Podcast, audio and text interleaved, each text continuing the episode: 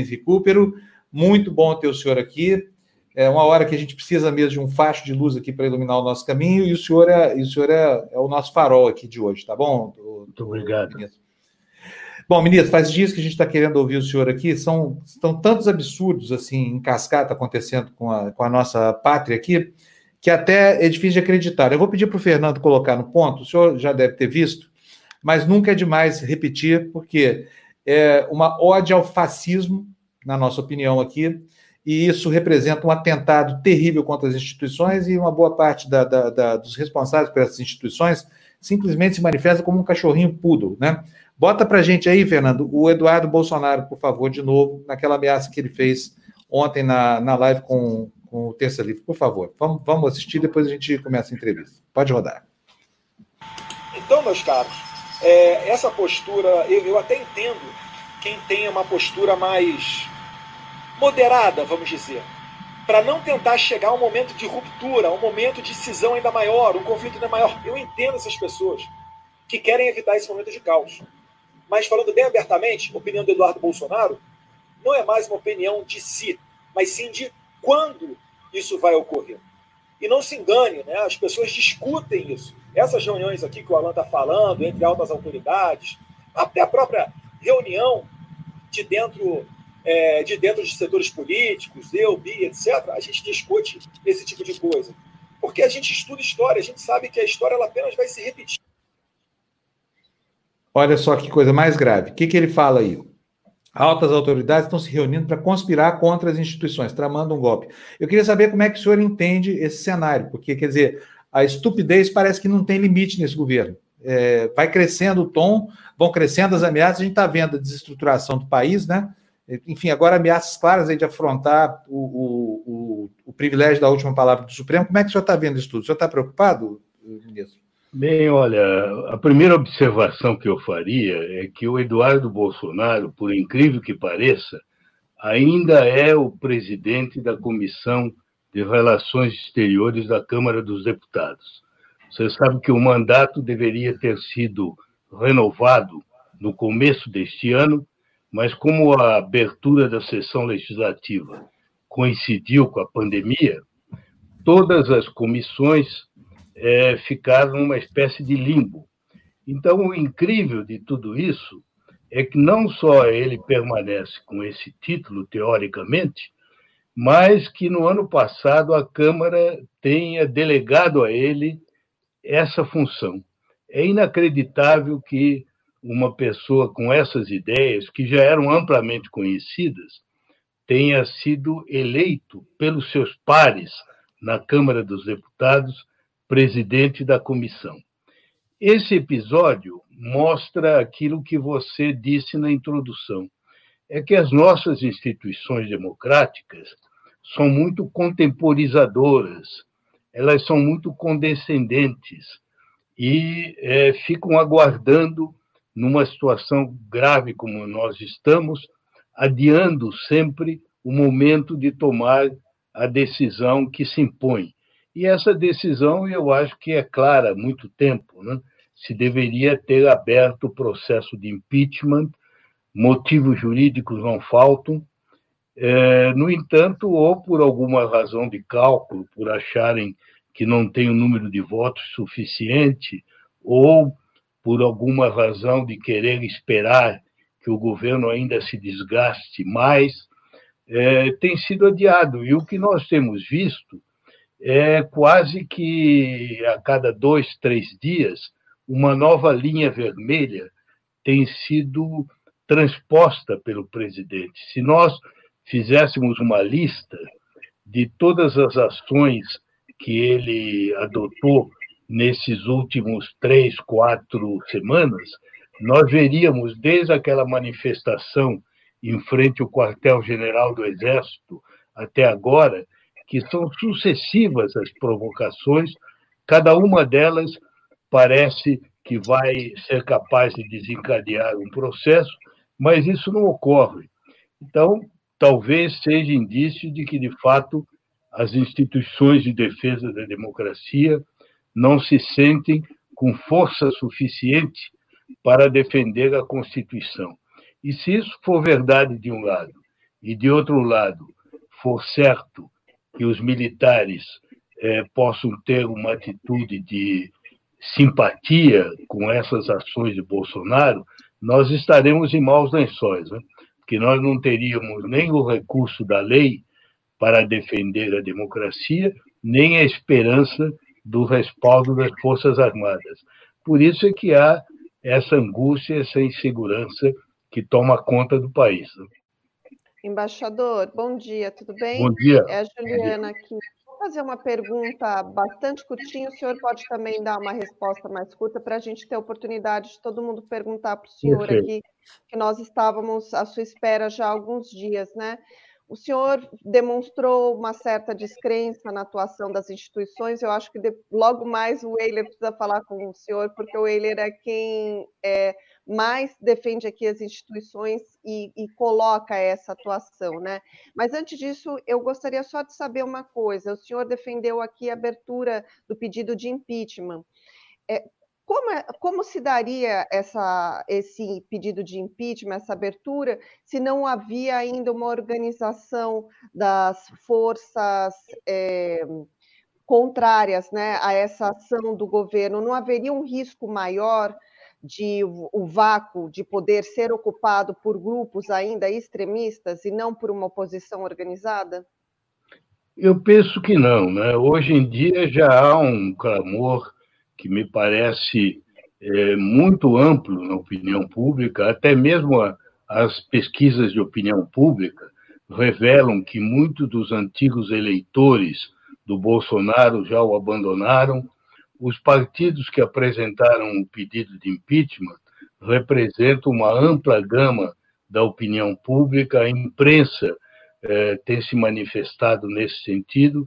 Eu não sei o que mais se espera para tomar essa atitude, porque na lógica de ficar aguardando, o que nós vamos ter é uma agressividade do outro lado, porque uh, o Bolsonaro pode ter muitos defeitos, mas ele, da mesma maneira que o Maduro na Venezuela, ele é um tático inteligente, ele adota como tática a, a crença de que a melhor defesa é o ataque ele está sempre partindo para o ataque.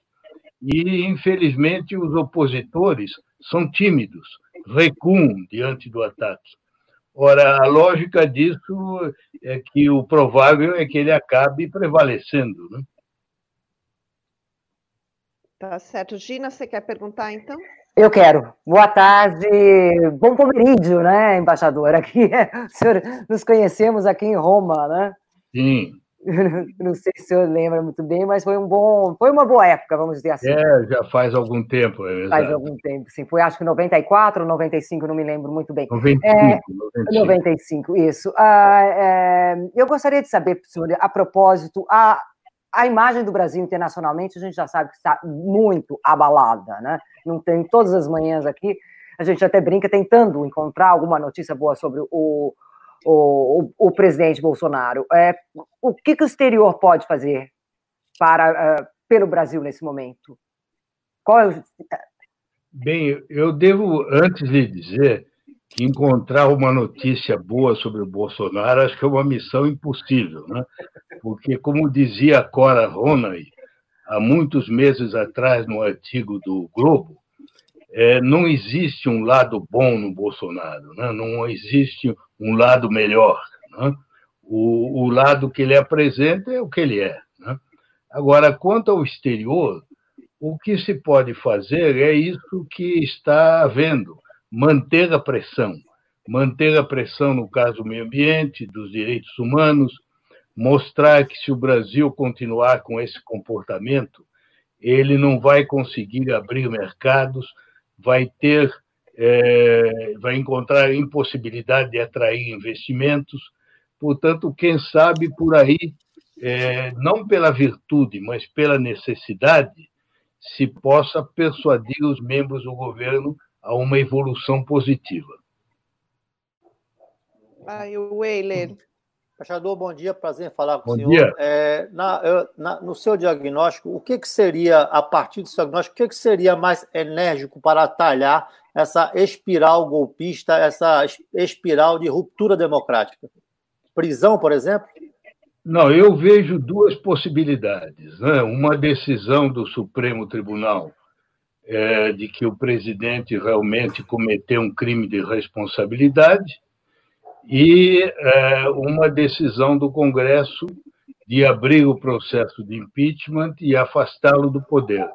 É, as medidas têm que ser tomadas de acordo com a Constituição. A Constituição prevê é, situações como essas.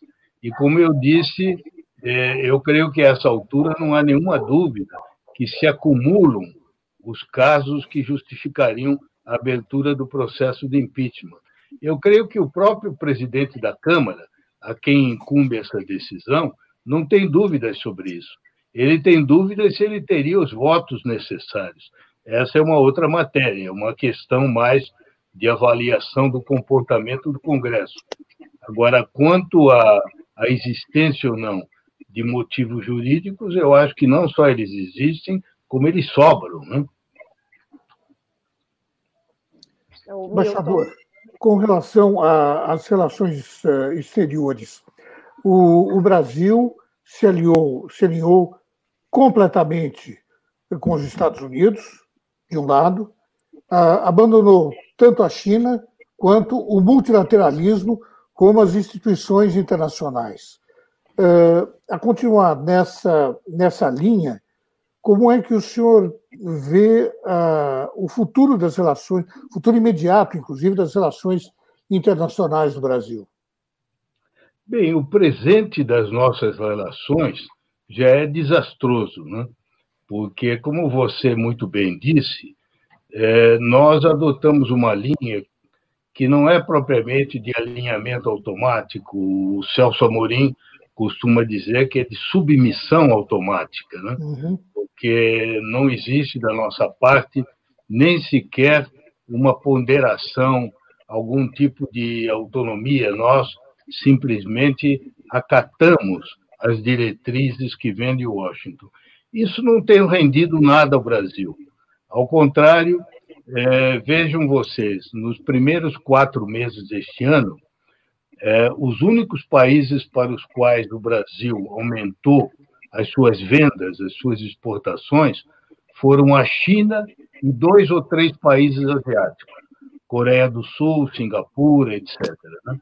No caso dos Estados Unidos, foi a maior queda que nós tivemos de exportação. Os Estados Unidos aumentaram muito as vendas para o Brasil, mas, ao contrário, é, compraram muito pouco do nosso país. Nós vimos que em troca dessa submissão brasileira, o governo americano tem nos tratado de mal a pior. É, deportou os nossos trabalhadores ilegais algemados né, em vários voos sucessivos. Né? Agora decretou a proibição do ingresso de pessoas provenientes do Brasil por causa da pandemia. Portanto, tem sido um golpe atrás do outro. E com isso nós nos alienamos do mundo, nós estamos nos auto-excluindo, tanto assim que todas as últimas iniciativas que houve em matéria é, de tentativa de combate à pandemia, como essa da iniciativa europeia sobre a vacina, o Brasil nem sequer participou, nem sequer foi convidado, porque ele, ele se auto-excluiu. Amanhã, se se desenvolver uma vacina, nós vamos ficar, infelizmente, no fim da fila. Né? Uhum. A Cassiana? Exato. Olá, ministro. Bom dia.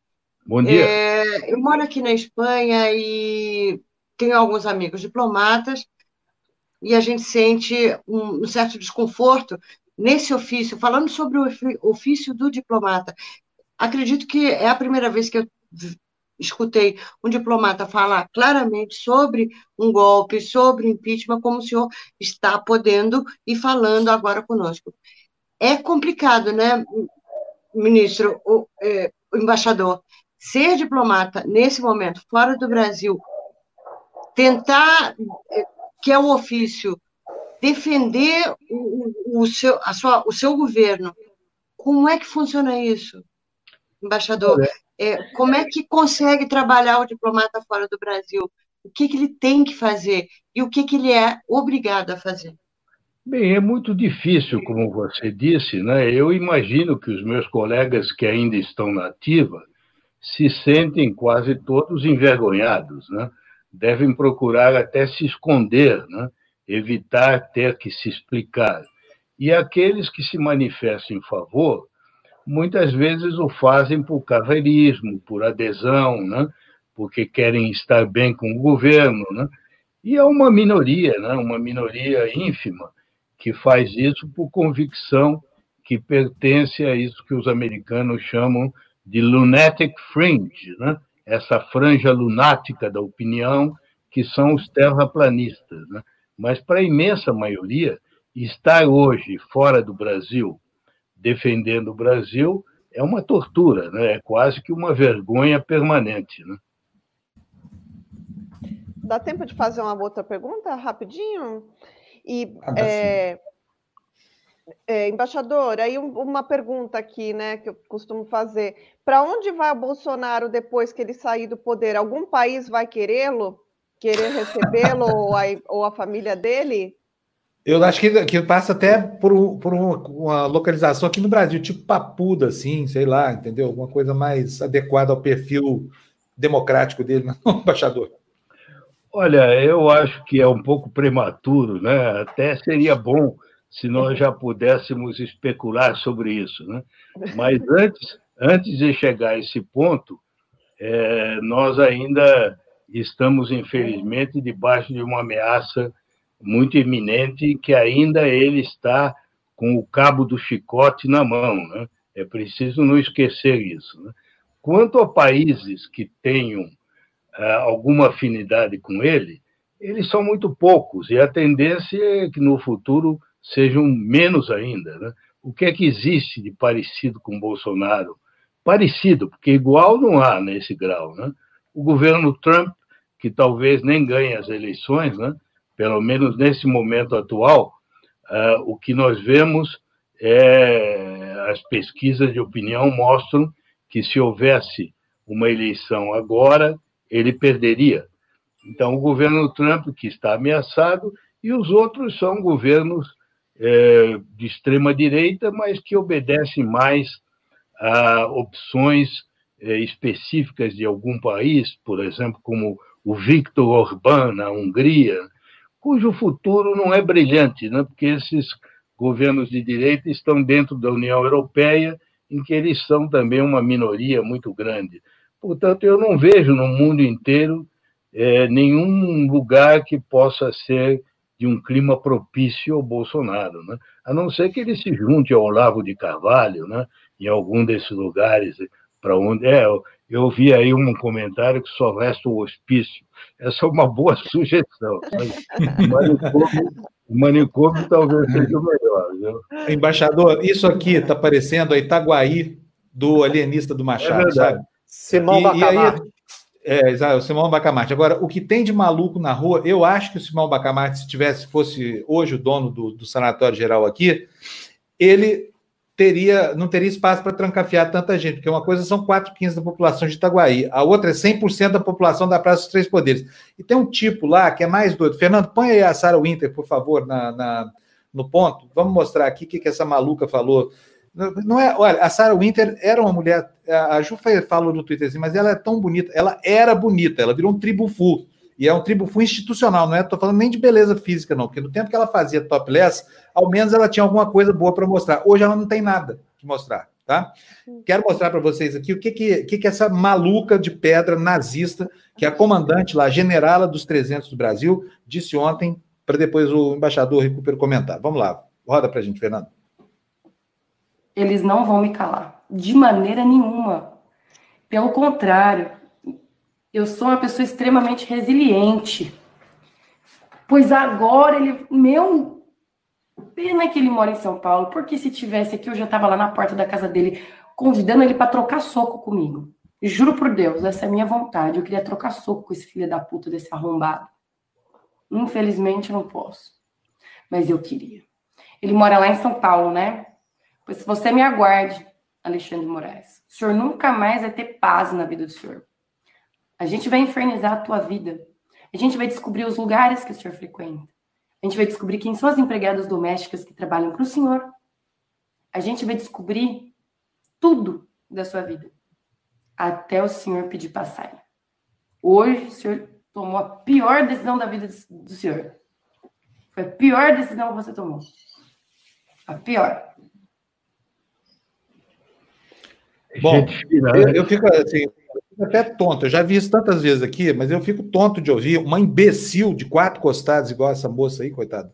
Sabe? Sem a menor noção do que, que espera ela no futuro, porque isso vai dar uma cana brava para ela, a menos que fechem o Poder Judiciário. Inimputável, inimputável. É inimputável. Mas aí, aí é tirar demais a responsabilidade do ombro dela, não, é não porque isso é um balé, Olha, viu? Eu, eu lembrei, enquanto você mostrava essa, essa cena, aquela história que o Ariano Suassuna gostava muito de contar, né? De dois sujeitos que se encontram e um diz para o outro: Eu sou Napoleão Bonaparte, você tem que bater continência para mim. E o outro diz assim: Mas quem é que te nomeou Napoleão Bonaparte? E ele então diz assim: Foi Jesus Cristo. E o outro responde: Eu? Então, é um pouco, é, é um pouco que nós temos, entende? Mas agora, o problema, embaixador, é que isso tem consequência, né? A gente está vendo crescer esse movimento fascista no Brasil o tempo inteiro, com, com, a, com essas manifestações horríveis de baixo calão, sabe? Filho da puta arrombado, o que, que é isso? É. Se a gente se referir a um, a um, a um ministro do Supremo é Tribunal. Fina, né? É gente fina, né? Exato. É o quê? Ninguém. anos tem essa moça? Eu tenho, uma, eu tenho dó. Eu sei que ela vai, ela, ela deve dó? ser punida Calma aí, de, peraí, deixa eu falar. Ela deve ser punida por tudo que ela está fazendo. Ela já é maior de idade, ela tem consciência do que ela está fazendo. Mas a trajetória dela é uma trajetória de tanta é, extremismo, né? Antes era uma moça que, que era feminista, associada ao Fêmen, saía com os seios nus nas ruas, ela tem imagens com os, os seios de fora, escrito fora Bolsonaro. Então, é uma pessoa que tem algum tipo de problema psicológico, de fato, né? Porque não é normal mudar de um extremo para outro com uma certa constância. Então, nesse sentido, eu tenho dó. E ela vai ser punida, obviamente. Olha, olha Ju, só, só para fazer um pequeno comentário. Se você for ter dó da Sarah Winter, você vai ter que ter dó pura e simplesmente, de todo o governo Bolsonaro, de A a Z, todos eles. Não, mas, ô, Milton, o que vocês explicam, gente? É uma pergunta até o embaixador. Há dias atrás, dias, né? Um, um ano atrás, um ano e meio atrás, ela estava com seios de fora na rua se manifestando, dizendo fora Bolsonaro. Como é que agora ela está num acampamento em defesa do Bolsonaro, é, que se sabe que, que existem armas lá, e dizendo isso para um ministro do, do Supremo? A pessoa não bate bem da cabeça, gente.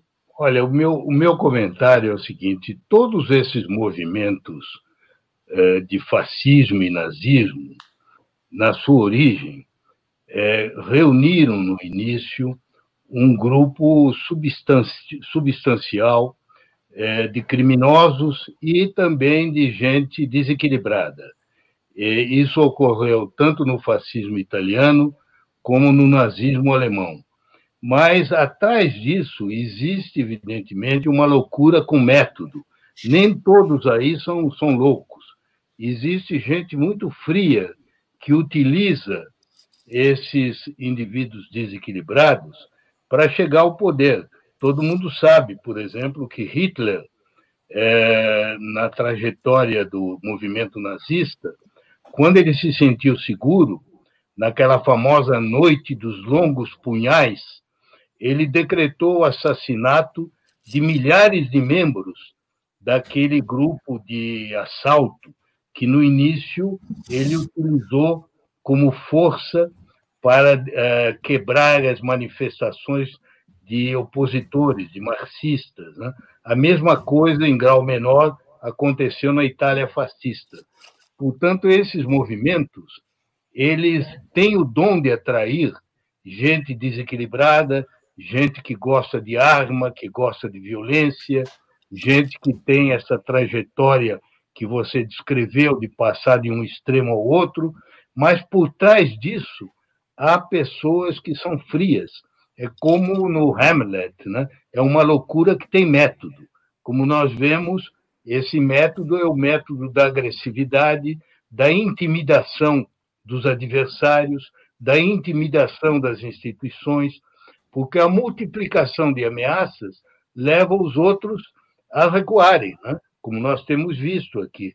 Vocês veem vários exemplos, eu não vou citar nomes, mas até de personalidades das instituições do Congresso que tinham uma atitude mais afirmativa algumas semanas atrás e agora já estão numa linha muito mais cautelosa. Então isso tipo vem... Rodrigo Maia, assim, embaixador. É, vem, vem, como eu disse, né, dessa tática da agressividade, aquilo que eu lembrava. Vocês precisam nunca esquecer que o Bolsonaro, apesar é, de, de ter sido um mal militar, como se diz, ele fez academia, né? E ele sabe que o que eles ensinam na academia é que uma das táticas mais efetivas é a agressividade, é o ataque, né? para desequilibrar o adversário. É o que faz o Trump também, é o que faz o Maduro. É, é, é uma tática que encontra do outro lado gente que na verdade, não está preparado a responder com a mesma firmeza. E quando aparece alguém como o Alexandre de Moraes, ele passa a ser o foco preferido de todos os ataques, para ver se os outros se intimidam, né? se os outros não se solidarizam com eles. Vocês sabem que uma das leis essenciais desses grupos, inclusive da máfia, é primeiro isolar o adversário, para depois destruí-lo. Né? Que é o que eles fazem. Né? Exatamente. Embaixador, embaixador o, o senhor, agora há pouco, uh, se perguntava que, quem talvez mais se pareça com o, o Bolsonaro no contexto internacional, né? o presidente da República, etc., que possam, uh, a Ju perguntou, então, acolher o, o Jair Bolsonaro. Para mim, quem mais se aproxima uh, do capitão Bolsonaro é o Maduro. Eu acho Verdade. que são duas personalidades muito, muito parecidas. Isso dito, eu queria saber do senhor o seguinte: uh, o senhor, com a sua longa uh, experiência na área política, o senhor acredita, dentro do panorama brasileiro de hoje, na possibilidade de um impeachment? Eu tenho dúvidas. Tenho dúvidas porque, é, como se sabe, o presidente está buscando é, obter o apoio do Centrão com esse método tradicional no Brasil de oferecer cargos e verbas, e pode ser que isso dê a ele uma, um adicional de sobrevivência é, e torne difícil um processo de impeachment nesse momento. No entanto, o que me parece irrefutável é que, por, quanto mais ele continuar no poder, maior será o sofrimento da nação como um todo. Né? Nós chegamos a um ponto em que nós estamos não só nos transformando no caso mais grave de fracasso no combate da pandemia, né? Com projeções de mortes né, que são de fato assustadoras, ao mesmo tempo vamos ter talvez a pior crise econômica da nossa história, vinda logo depois de uma crise muito grave, essa dos últimos anos. Né? Isso terá consequências sociais, né? vai tornar uh, a atmosfera social ainda mais conflitiva do que já está, temos uma crise moral profunda, né? É, uma situação em que milícias, milícias inclusive criminosas, têm ligações muito evidentes com gente do governo. E, como você muito bem disse, eu concordo inteiramente com sua opinião, é uma situação que, por muitos aspectos, se assemelha da Venezuela, porque há uma deterioração geral e o que leva o governo a permanecer no poder é que ele tem apoio ainda de um núcleo fanatizado, que não é maioria, mas que é muito determinado, e tem a, o apoio ou a complacência das Forças Armadas. Assim como na Venezuela, aqui está ocorrendo essa cooptação das Forças Armadas pelos aumentos que foram dados, pelas leis muito favoráveis sobre aposentadoria, muito diferentes das outras categorias, né? pelas verbas gigantescas dadas a programas militares, né? pelo fato de que há mais de 3 mil militares ocupando postos civis. Então, tudo isso se assemelha estranhamente à situação venezuelana, embora o signo ideológico seja oposto. Porque vocês sabem que esse tipo de populismo, populismo agressivo, é, ele é mais um estilo do que uma ideologia. Ele serve para qualquer ideologia. Pode haver populistas de extrema direita ou de extrema esquerda. O que é importante é o, o estilo de atuar, como eles atuam, com agressividade, com cooptação do exército, etc. É, infelizmente, só para concluir meu pensamento, o exemplo da Venezuela está aí para nos mostrar que a deterioração pode ser quase que infinita, porque aqui a gente que pensa que é melhor não agir agora, é melhor esperar, porque em num determinado momento haverá um sofrimento tão grande, a piora será tão grande que o governo não conseguirá se manter mais no poder. Ora, o exemplo da Venezuela nos mostra que isso pode demorar muito tempo. O Chávez morreu há sete anos atrás. No entanto, esse governo está destruindo o país. Já há quase 5 milhões de venezuelanos vivendo fora, num país que tem menos de 30 milhões de habitantes. Né? Então, como se vê, a capacidade que um governo tem de autodestruir seu próprio país é quase infinita, quando ele tem o apoio das armas. Embaixador, eu, eu queria mostrar duas coisinhas aqui para o senhor ainda. Olha só quem é essa maluca que a gente estava mostrando. Cinco anos atrás, mostra para a gente, por favor, aí, Fernando. Olha, tá vendo aí? Olha, vou Tô mostrar para vocês aqui. Olha, fotos feministas vão cortar o pênis de Bolsonaro em protesto. Quem era a feminista? Essa moça aí, ó. Essa moça aí com os peitos de fora, ó. Olha ela aí, ó. É ela, é. Tá vendo só? Quer dizer, queria cortar o pênis do Bolsonaro outro dia. Não sei se conseguiu ou não, não sei se teve oportunidade ou não, mas tá aí, ó, a manchete. Tá vendo só? Essa aqui, ó. Quem é essa? É essa maluca nazista que está lá comandando o acampamento. Quer dizer, essa moça aqui tem algum problema de, de natureza psiquiátrica, só pode ter, entendeu? Porque tem um fetiche com falo, né? Cortar pênis, ainda que seja do Bolsonaro, né? Não, não é. Não, Freud, o doutor Freud se interessaria muito. Muito, né? É. Agora, olha, tem uma coisa pior ainda. Tem gente que não tem o que mostrar, né? Nunca teve. E, enfim, no corpo, na, na alma, não tem nada para mostrar, como um dia teve essa Sarah Winter, e que faz pior do que ela. Vamos ver o Alan dos Santos agora, para a gente acabar de ficar apavorado mesmo com as almas penadas que infestam esse país aqui. Vamos ver o que, que esse, esse troglodita, que é o coronel da máquina de fake news lá da, da milícia do Carluxo, andou falando ontem. Vamos lá não gosta de crítica aqui, ó, Alexandre Moraes. Você não gosta de crítica, né? Tá aqui, ó. Tá aqui a minha lagostinha. Não sai de casa. Por isso que eu chamei Alexandre Moraes e repito, moleque! Ele é moleque. Só que mais do que isso, é um criminoso. Porque até, até então ele era só moleque. Agora, botar a polícia, exatamente como ele criticou nesse vídeo, colocar a polícia federal para botar uma arma na minha cabeça, na, na minha esposa, destravada, por causa de piada e de crítica, agora ele passa a ser criminoso, ditador. Olha, é, é, é, é, né? Você sabe, né? É. O que eles estão fazendo é capitulado no Código Penal, né? Exatamente. Agora, É isso que eu estou dizendo para vocês, entende? Não é que eles não cometam crimes, é que por alguma razão estranha as autoridades não os capitulam e não os denunciam como deviam, né? Que isso é crime no Código Penal. Uhum. Então, a gente foi vendo, é, com o passar do tempo, esse tipo de arrobo ficar normal lá na Venezuela, já que a gente está usando a Venezuela aqui como paradigma dessa crise.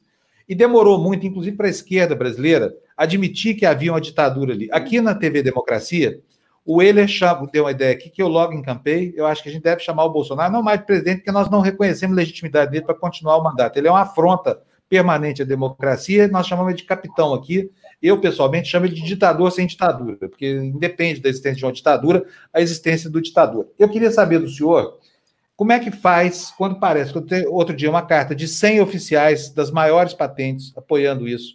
Se tem a todo momento manifestações estriônicas daqueles generais que estão ao lado dele ali e um silêncio sepulcral dos militares da ativa, que estão em função de comando. É, nesse caso, quem tem a arma na mão manda no jogo, né? Queria saber do senhor qual é a saída que o senhor enxerga para isso lá na frente, ou se o senhor também está sem enxergar nenhuma saída.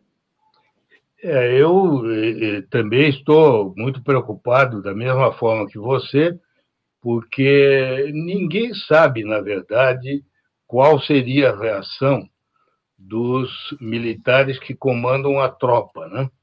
É, o fato deles não se manifestarem de público não chega a surpreender, porque eles estão submetidos a normas rígidas de hierarquia e se eles se manifestassem, seria é, contra quem? Contra o próprio ministro da Defesa, que apoiou a nota do general Heleno, contra o presidente da República, que é o comandante supremo das Forças Armadas. Então, eles, evidentemente, se abstêm de dar uma opinião, e isso cria uma ambiguidade, né? cria uma incerteza muito grande, porque nenhum de nós sabe o que esses militares que de fato comandam a tropa pensam a respeito do que está acontecendo. Eu não tenho nenhum tipo de informação especial e ignoro. Portanto, diante disso, a única coisa que resta é ter que aplicar a lei, aplicar a lei que seria enquadrar essas pessoas. Né? Que eu saiba, mesmo militares da reserva não podem tomar uma posição como eles tomaram de ameaçar até uma guerra civil. Portanto, se não há nenhuma postura de enquadramento desses militares, é porque é, os superiores, os que estão nos cargos, sobretudo de ministro da Defesa, é, preferem não reagir a isso. Né? Agora, é claro que alimenta esse, esse radicalismo crescente porque nós acabamos temendo que haja alguma coisa mais grave, que seria um apoio geral nas Forças Armadas a isso. Né? Olha, tem aqui uma pergunta de um dos nossos telespectadores, uma das nossas, já, já vou te passar, tá, William? A Eta nos manda aqui um superchat, 10 reais, muito obrigado para você. É, embaixador, o senhor acredita que o Bolsonaro pode vir a ser responsabilidade do plano internacional por crimes contra a humanidade, considerando a questão ambiental, a indígena e a pandemia? Podemos ver um dia o Bolsonaro na condição em que a gente viu o, o, o, o ex-ditador do Paraguai, o ex-ditador do Chile, essa gente toda penalizada pelo Tribunal Interna Penal Internacional ou não? Eu não creio que se tenha chegado a esse ponto, sabe? Porque o crime contra a humanidade que são algumas categorias, como genocídio, por exemplo, né? é, são, são casos que precisam é, ser definidos com, de uma maneira muito clara. Né? É, no caso brasileiro, o máximo que se poderia, talvez, é, seria o exemplo da pandemia, mas aí seria um efeito mais indireto, né? pela confusão que se criou, no combate, pela ineficácia da resposta. Eu não creio que precise chegar a esse ponto, sabe? É, de de, do meu ponto de vista, eu julgo que nós não devemos exagerar na linguagem, porque com isso nós nos equiparamos aos que nós criticamos. Chamá-lo de genocida, por exemplo, é um evidente exagero. Né? genocídio é um crime hediondo e raro, né? que é uma operação deliberada para eliminar todo um povo, né? como foi o caso, por exemplo, do genocídio em Ruanda. Né? Então, nós temos que ter muito cuidado com o valor das palavras. É, eu acho que já há muita coisa grave sem ter que chegar a esse exagero. A meu ver, um senso de comedimento e de equilíbrio dará à nossa postura mais credibilidade do que simplesmente é, exagerar na linguagem e na retórica. Né? Tá certo. Se alguém, o Eder quer perguntar? Sim, embaixador, é, só uma, aqui. Só uma questão. É, não, não, não, te parece uma contradição, só me permite observar, é, que aquele que tem, segundo a sua visão, o poder da decisão pela força, procure se blindar exatamente no segmento político é, que é a antípota dele, que o elegeu em função disso. Ou seja, se eu tenho a solução das Forças Armadas, por que, que eu vou buscar o Centrão para me blindar do impeachment? Porque ele sabe que é, o impeachment é decidido por dois terços dos votos da Câmara dos Deputados e ele provavelmente não. A tua, a tua pergunta é uma pergunta inteligente, mostra que talvez ele não esteja tão certo assim é, do apoio unânime das Forças Armadas. Né? É, eu acredito que, de fato, a sua indagação procede. Né? Se ele procura se blindar com o Centrão, provavelmente é porque ele teme que, se houvesse os dois terços de votos na Câmara dos Deputados, talvez a maioria das Forças Armadas acatasse essa decisão. Né? Então, ele quer ter uma dupla segurança, ao mesmo tempo com os militares e com o, o apoio na Câmara dos Deputados. É, embaixador, tem duas perguntas aqui bem interessantes. Vou fazer as duas rapidinho aqui, para a gente não tomar muito tempo do senhor. A, a Amélia Abdal pergunta assim: ó, a escalada de insultos poderia levar a uma escalada política profunda que agravaria a crise econômica, inclusive sujeitando o Brasil a embargos? E uh, a dona Dirce Oliveira pergunta para o senhor se o senhor acha que os militares da ativa se rebaixariam a ser comandados é, por um presidente ditador como Bolsonaro, se o exército não se rebaixaria tanto. O que, que o senhor acha?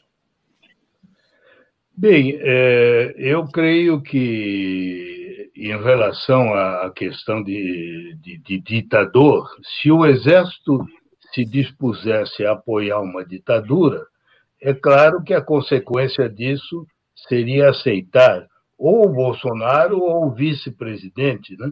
que é um general, é, esse sim, do alto, foi do alto comando do Exército, e que, portanto, teria mais peso na hierarquia. Mas eu não vejo muita diferença. Né? Eu creio que há uma diferença no estilo, na personalidade, mas não tanto nas ideias. Né? E quanto à primeira dessa escalada de insultos, né? É, é o que já está acontecendo um pouco agora. Agora, não há dúvida que não chega a ser propriamente uma escalada recíproca, porque os insultos são de um lado, né? Do outro lado, o que nós temos é uma reação até agora dentro da lei, né? Tanto quanto eu saiba, nenhum ministro do Supremo é, adotou esse tipo de linguagem desabrida ou de ameaças, tudo que tem havido são manifestações dentro da lei, do processo penal. Né? Portanto, os insultos são unilaterais, né? são do lado dos agressores, não daqueles que querem ver o império da lei. Por isso mesmo, eu reforço aquela opinião que eu dei um pouco antes, que nós temos que ser muito cuidadosos e não exagerarmos também na nossa expressão verbal, para não nos rebaixarmos a esse nível, né? porque é isso que eles querem, né? rebaixar tudo ao mesmo nível. Eu até lhe confesso, por exemplo, que devido a esse manifesto que nós fizemos, os ex-chanceleres, e no meu caso, ex-ministro da Fazenda, sobre a política externa, tem havido muitos ataques, inclusive a mim, pessoal, né? pessoais, por parte do atual ministro, mas eu nunca reagi a isso, porque eu considero que nós devemos manter o debate no nível das políticas, dos fatos objetivos. O que nós devemos criticar são atos, fatos, declarações, ameaças, tudo que é objetivo. Nós não devemos, evidentemente, descambar para o terreno pessoal, né? passando a falar da vida do Bolsonaro, ou da sua família, ou dos outros ministros. Né? A meu ver, basta é, manter o debate de uma maneira objetiva naquilo que eles estão fazendo ou ameaçando fazer. Olha, embaixador, eu quero agradecer muito ao senhor essa entrevista, que foi ótimo. As pessoas estão aproveitando, são 740 pessoas online aqui ao mesmo tempo aqui é, ouvindo o senhor. Agradeço muito. Nós vamos requisitar o senhor sempre que a gente precisar desse, disso que eu falei lá atrás, que era fácil. Deixa eu fazer uma perguntinha rapidíssima. rápida, bem rápida, porque nós estamos outro compromisso agora. Vamos lá. O, Fala, o embaixador, então, com, com, com, com tudo isso que disse, como é que vê o trabalho da imprensa? O que, que acha, como acha que a imprensa deve atuar, já que a gente deve medir, sim, comportamento e palavras, né, para na hora de combater, e o que, que o senhor achou da, de, de vários veículos abandonarem ali o cercadinho e, assim, é, as ameaças que vinha, vinham sofrendo por ali? Olha, na minha opinião, a imprensa brasileira é uma das melhores coisas que nós temos na nossa conjuntura atual. Né? Se eu tivesse que limitar a uma ou outra instituição, eu diria a imprensa, uh, o Supremo Tribunal, alguns ministros, uma parte do Congresso e do Senado, é o que tem nos salvo até hoje. Portanto, acho que o papel da imprensa é uma luz no meio dessa hora de trevas. Embaixador, muito obrigado ao senhor. Obrigadíssimo. Obrigado. Foi um prazer ter o senhor aqui no nosso canal. Estamos honrados por isso, tá? Obrigado. Um abraço para o senhor. Até a próxima.